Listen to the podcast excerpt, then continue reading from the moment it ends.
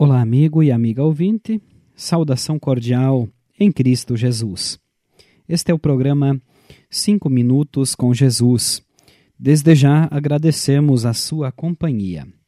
O tema de hoje, no coração de Deus todos são iguais.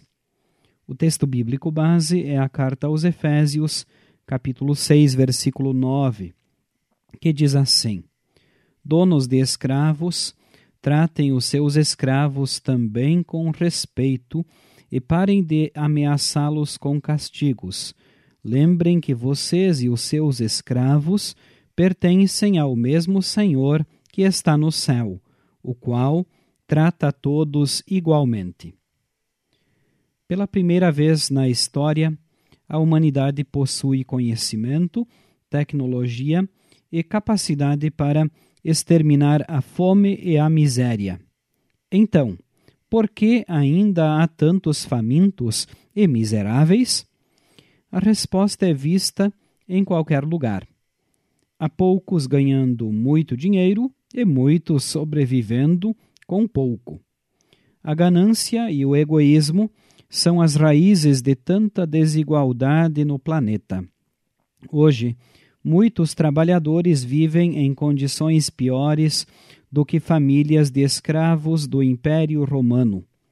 Por essa razão, a exortação do apóstolo Paulo no livro de Efésios, capítulo 6, versículo 9, vale para hoje.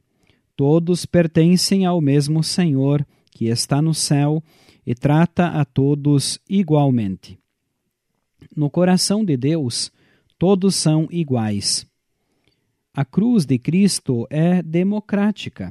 Nela, o nosso Salvador derramou seu sangue e entregou a sua vida para perdoar a todos. Não importa a condição social, origem ou etnia. A cruz de Jesus é o maior símbolo de igualdade, porque foi nela que o Salvador se colocou ao lado de cada ser humano, compartilhando a dor de sofrer e morrer. Jesus se fez igual a nós. Aquele que não conheceu o pecado carregou as nossas culpas para nos unir a Deus. Ter consciência de que somos todos iguais nos faz lutar para melhorar a vida daqueles que vivem em condições piores do que a nossa. Viver a fé é trabalhar para que a igualdade que temos em Cristo seja refletida no mundo. Missão impossível? Utopia? Do ponto de vista humano, certamente. Mas para Deus, nada é impossível. É Ele quem nos usa para proclamar ao mundo que no coração de Deus todos são iguais. Agora nós vamos orar. Querido Pai, perdoa nosso egoísmo e ganância, transforma nosso coração e encoraja-nos a lutar pelo bem-estar do próximo.